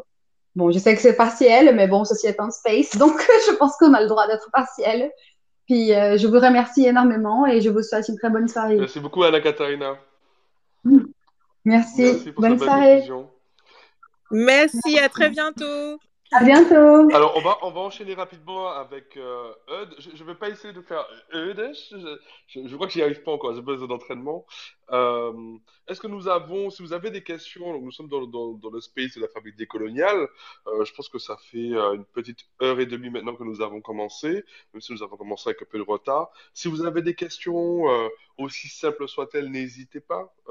C'est intéressant justement de voir euh, ben, quelles peuvent être les, les, ce, que, ce que vous pouvez avoir comme question euh, à poser à nous, ou à nos intervenants. Donc n'hésitez pas à, remonter et, à nous faire un petit signe de la main et, on va vous écouter avec grand plaisir. Euh, alors, je, je, voulais te demander, euh, est-ce que tu penses, alors tu as beaucoup parlé justement de cette interaction entre l'intégration régionale et la politique intérieure euh, au Brésil et dans d'autres pays d'Amérique latine et de la Caraïbe, et, tu le présentes un peu comme une solution. Euh, nous, dans notre contexte, euh, on va dire, de, de, de, régions françaises et donc européennes, des régions ultra-périphériques européennes, on voit un peu, nous sommes un peu dans une période de contre-coup des efforts d'intégration entre, dans de grandes communautés ou de grands marchés, avec justement ben, des forces qui, qui, résistent et qui peuvent être aussi bien de gauche, voire et, de droite, voire d'extrême droite, contre justement l'intégration régionale il vient de sortir une nouvelle comme quoi l'Argentine et le Brésil s'apprêtent à lancer une monnaie commune. Euh, est-ce que tu es au courant et est-ce que tu peux peut-être nous éclaircir aussi sur, ces enjeux-là? Bon, un petit peu ce qui se passe euh, en Europe euh, et c'est pas tout à fait en désaccord de, des problèmes qu'on a dans l'Amérique latine que le contexte le plus important pour comprendre euh, la situation aux États-Unis et en Europe euh, dans ce sens, c'est que on arrive à un moment du capitalisme global qu'il a un marché qui arrive à, à une échelle euh, plus importante que l'Europe et les États-Unis à part. Ça veut dire les États-Unis à une échelle de marché avec toutes les conséquences, avec euh, ces, liens de production et ces concentrations des richesses et, des technologies stratégiques, un marché de 300 millions d'habitants, de, consommateurs, etc.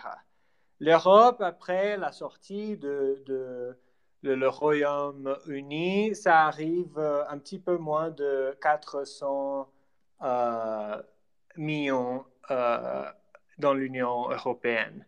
On arrive en Chine à un marché d'une classe moyenne intégrée avec des, un système de production intégré de 1 milliard de, de, de, de consommateurs et d'ouvriers.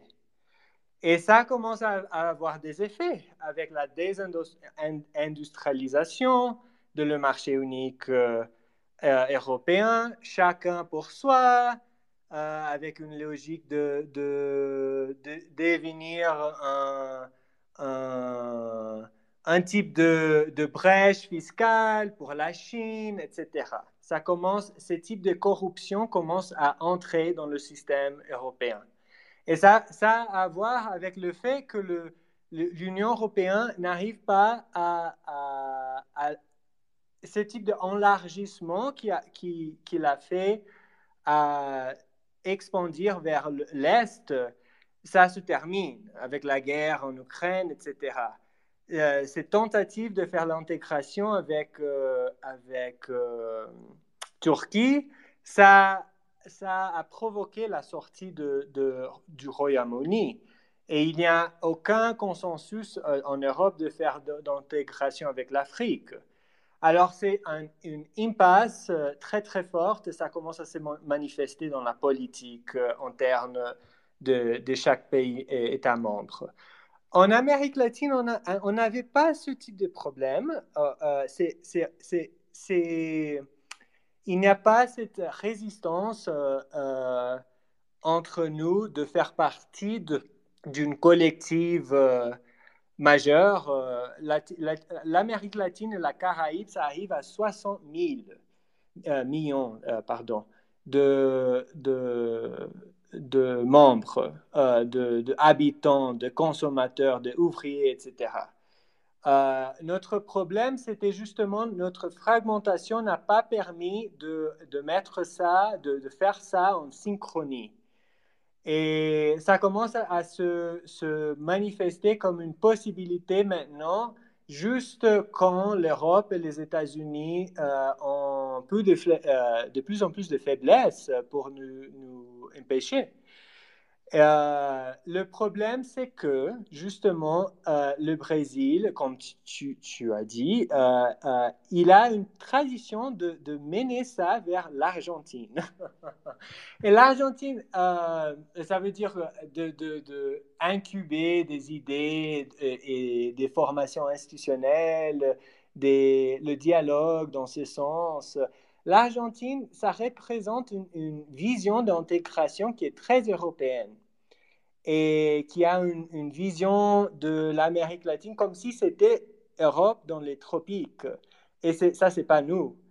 Euh, alors, c'est de plus en plus important que la Caraïbe s'impose. C'est de plus en plus important que l'Amérique euh, centrale s'impose. C'est de plus en plus important que la Colombie, Équateur, les pays plus indigènes s'imposent dans la façon dans laquelle nous, euh, mêmes euh, voulons faire ce type d'intégration. Et, ce qui nous manque, c'est justement un espace de convergence dans l'intégration. Et la dernière fois qu'on a arrivé à, ce type de consensus, c'était avec UNASUR. Et, et c'était la première fois qu'on avait cette idée d'un espace de convergence euh, entre tous les sous-régions de la région se rencontrent dans ce espace, etc.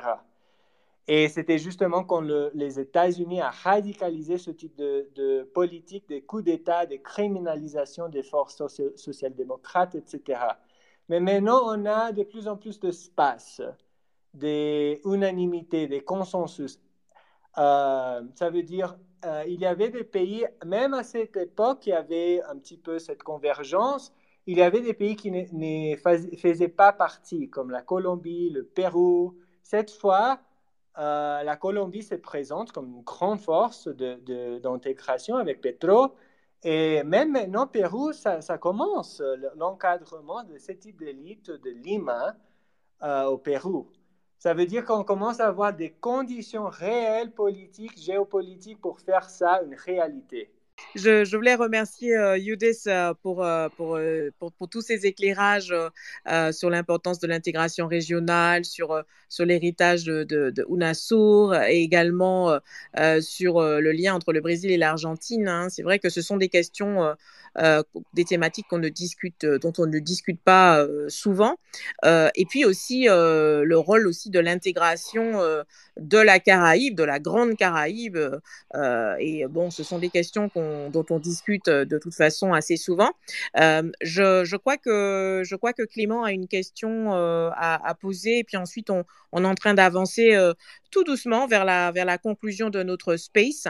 Alors, euh, j'invite à nouveau les auditeurs euh, qui euh, souhaiteraient poser une question ou faire un commentaire à le faire. Vous n'hésitez pas, en fait, à lever la main et nous vous donnerons la parole.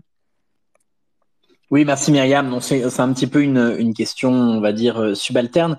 J'aurais aimé savoir en fait euh, quelles avaient été, parce que j'ai travaillé quelques années à Bruxelles à l'époque où il y avait euh, encore des négociations pour l'accord de libre-échange UE-Mercosur, et je voulais savoir quelles avaient été les, les, les conséquences, un, de la présidence de Lula et les perspectives de la présidence, excusez-moi, de Bolsonaro et les perspectives de, avec la présidence de Lula euh, sur la mise en place d'un éventuel accord de libre-échange avec l'Union européenne qui, euh, nous, au niveau, au niveau euh, caribéen français, hein, euh, donc Guyane, Martinique, Guadeloupe, nous ouvrirait un certain nombre de portes pour, pour de la, la négociation économique régionale, on va dire, plus que, que ce n'est le cas aujourd'hui. Donc euh, voilà, je voulais savoir s'il y avait des informations là-dessus. Bon, ça c'est très sensible parce que justement, avant d'arriver à ce moment de, on peut dire, d'intégration de, échelle minimum pour être euh, à, niveau des autres euh, forces dominantes dans, le monde. Ça veut dire, il y avait un moment au XXe siècle que ça veut dire un marché unique de 300 millions. Maintenant, on se parle de plus en plus de, de 1 milliard. Et dans ce type de contexte, quand on travaille avec des blocs minimums, ça veut dire même Mercosur, euh, Mercosur euh, il y avait il n'y avait pas de, euh, le Brésil, le Mercosur ne, ne, positionne pas avec n'est pas dans une position de force dans la négociation, nécessairement.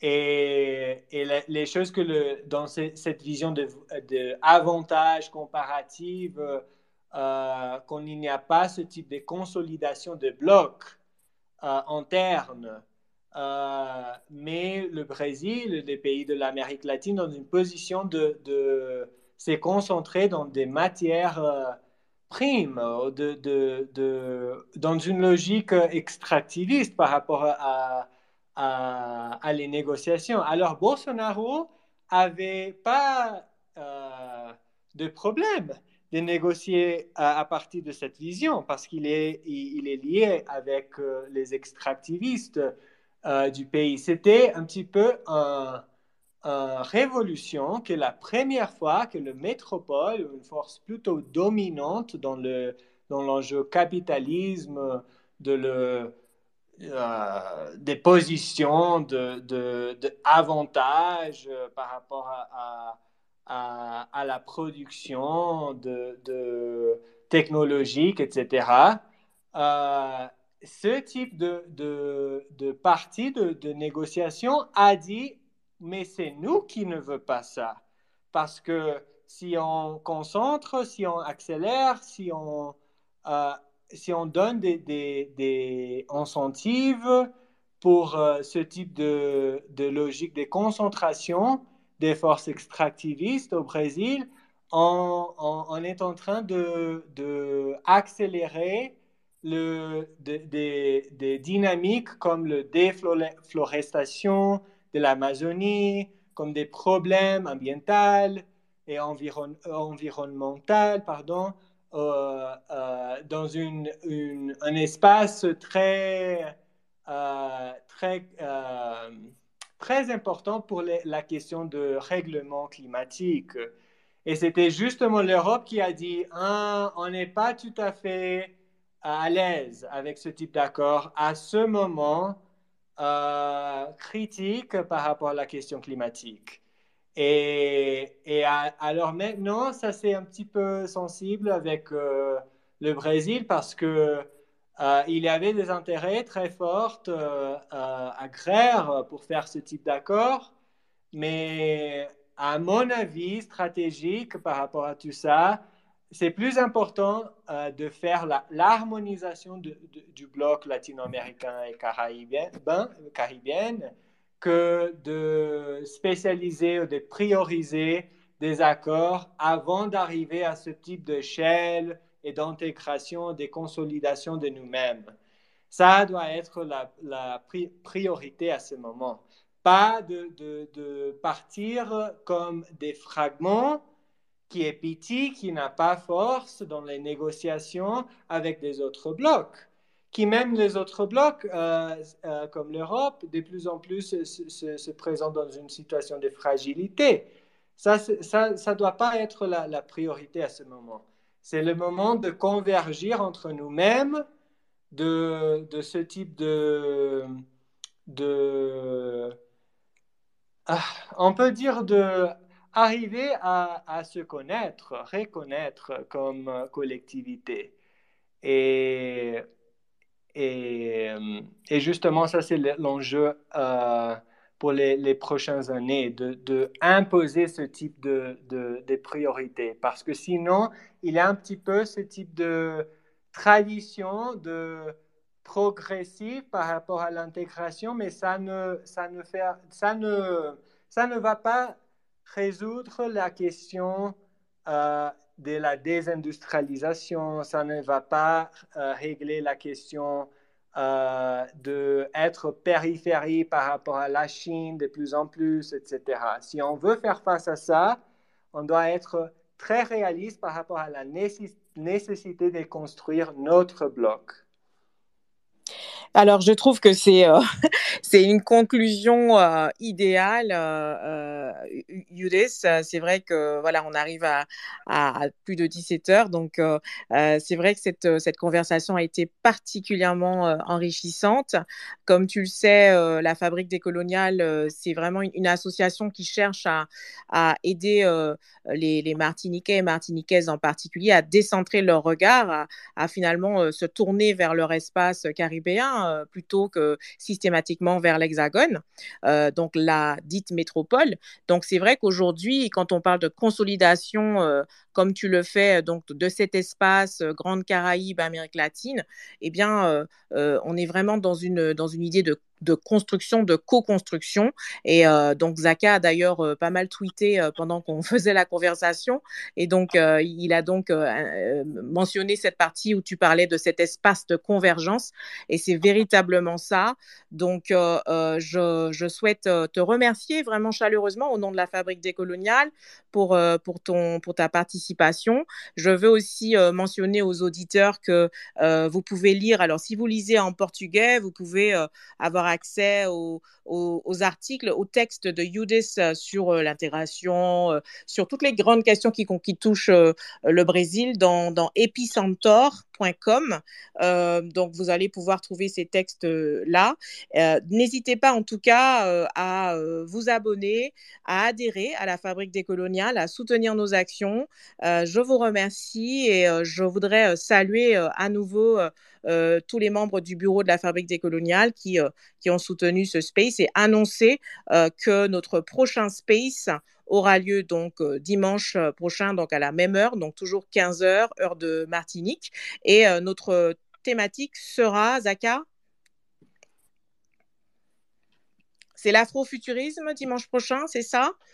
Alors, je n'entends plus rien, donc j'espère que tout le monde m'entend. C'est ça, okay, d'accord. Donc, ce sera sur, sur, l'afrofuturisme, et d'ailleurs, on aura euh, l'occasion d'avoir euh, Michael Rock qui était avec nous tout le temps aujourd'hui, mais euh, qui sera certainement beaucoup plus bavard sur la thématique de l'afrofuturisme dimanche prochain. Voilà. Je vous remercie tous et, et je vous dis à très bientôt pour un space de la fabrique décoloniale. Merci. Merci Myriam, merci Zaka, c'était un, honneur. Merci beaucoup Eud. merci encore à tous. À la, prochaine. Merci, à bientôt, bye bye. Les spaces de la fabrique décoloniale sur Twitter sont des espaces de conversation audio accessibles à tout le monde. Ces forums citoyens en ligne font se rencontrer spécialistes et grand public autour de questions décoloniales brûlantes, politiques, société et culture.